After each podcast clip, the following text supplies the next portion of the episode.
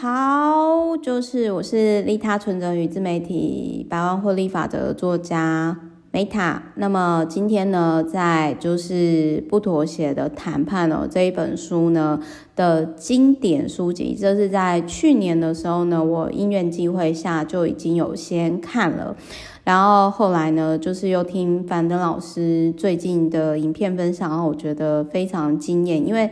我当时就是，我觉得，我觉得这样比较好像有点不太好意思，但是我必须要说，在说书上，我很喜欢樊登老师讲的，会比就是罗胖可能讲的更接，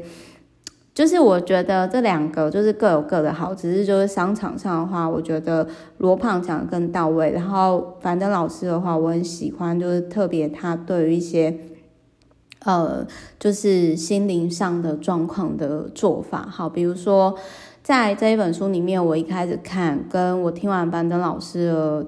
说的这一集影片，然后我再去看的新的启发，我跟大家分享。好，比如说你今天为什么会有冲突？因为这个实际上是呢，像因为各位，我这边我很有共鸣的部分就是说，呃，这书里面有写，可是我当时看的时候我没有仔细看，然后我看完樊登老师的影片以后呢，我又呃再再去听，然后我发现到说真的是这样，因为我其实是呃很多人其实会觉得说，哎，Meta 你跟朋哥交往已经八年多，你们感情很好吧？其实没有诶、我们真的是三天一小吵，五天一大吵那一种。然后事实上，我我们也都会觉得说，这个其实是蛮内耗的，因为我们常常吵完之后就会很后悔，说，呃，特别是我啦，就是我就会比较后悔说，因为我就会觉得说，哎，我的能量跟时间应该要花在更有意义的地方上嘛。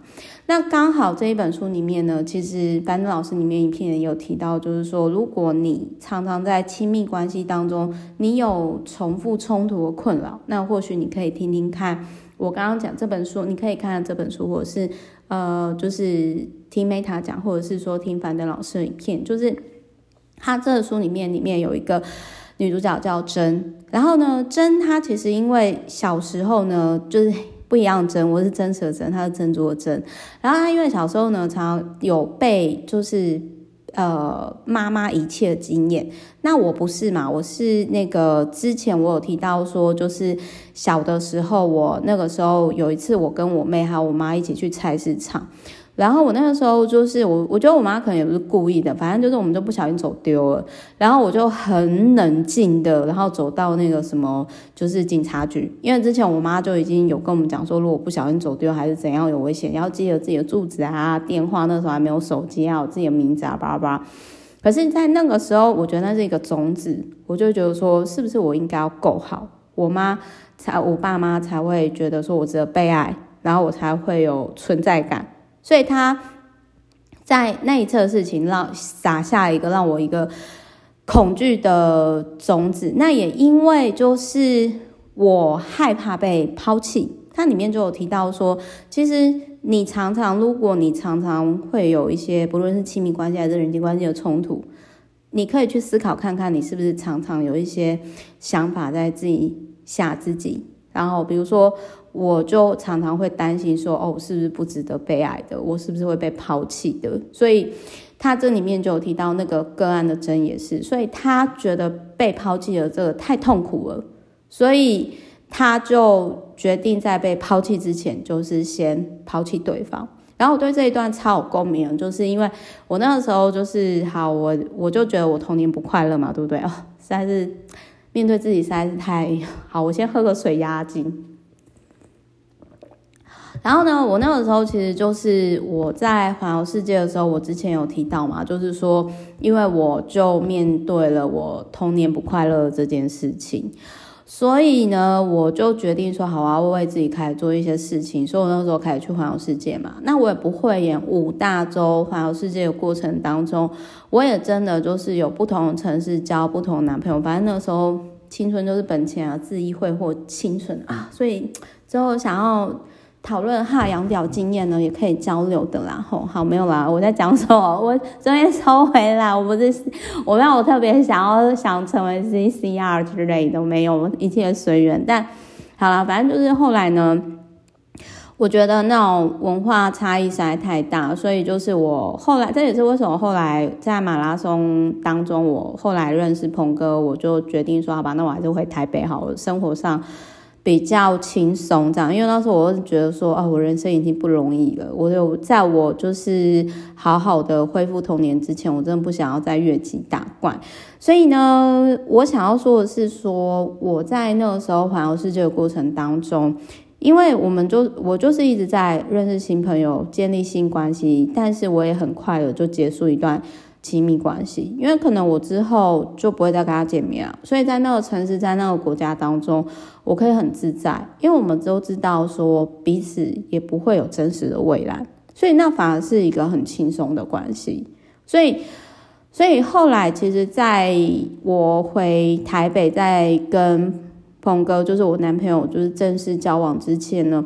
我有几段关系，我就发现到说我实在是太害怕建立亲密关系了。人际关系也是，我就很容易的，就是哦，我不要了，因为我总我总觉得说，我这样子切断关系，我就不会痛苦了。可是其实没有，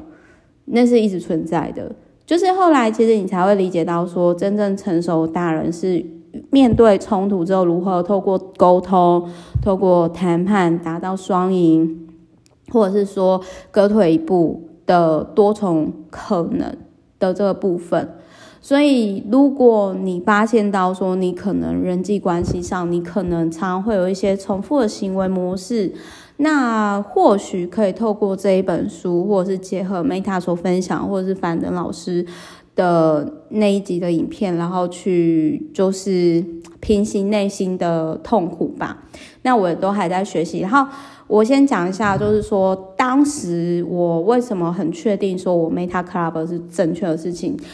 比如说，他有提到说如何建立和谐关系。你除了去觉察到你常自己吓自己的这些痛苦，你去觉察跳脱这个模式，要建立跨界的交往。那这也是为什么 Meta Club 有这么多元的不同的职业属性。就其实我觉得，如果你要加入比较有组织性的，像那个什么。那个那个 BNI 啊，就是我现在就是有 VVIP 找我去那个全台湾最大的钻石分会，富乐 BNI。所以我觉得建立跨界交往，如果你又是自由开公司的话，那就是或者是你想要理解商业获利模式什么的话，那就是跨界交往。我觉得 BNI 也是其中一个可以参考的一个商会。这样，那我之前呢，朋友找我。就是帮我出会费，就是那个什么那个轻商哦，还有那个谁跟那个福清社。可是我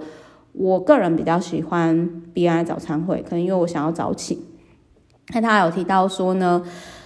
重新建构人际关系，就是嗯，我我觉得哈，就是如果对方他在一开始就让你很卡，然后让你觉得很不舒服，那我觉得就不用勉强自己。因为时间很短嘛，那我觉得就是没有必要一直陷在冲突当中。然后还有就是说，就是简单来说，我觉得这本书呢，就是我觉得谈判最好状态是双赢，然后而不是说就是一直退让，也不是一直就是为对方牺牲，而是让对方达到他想要，然后我们自己也舒服，这样。总而言之，我只是想要讲，就是说这本书真的精准的那个针，就跟跟我一样，就是，所以你如果看到有一个人他没有办法建立长期的亲密关系，很有可能是因为他曾经受过伤，他害怕被遗弃，所以他决定要成为先去遗弃的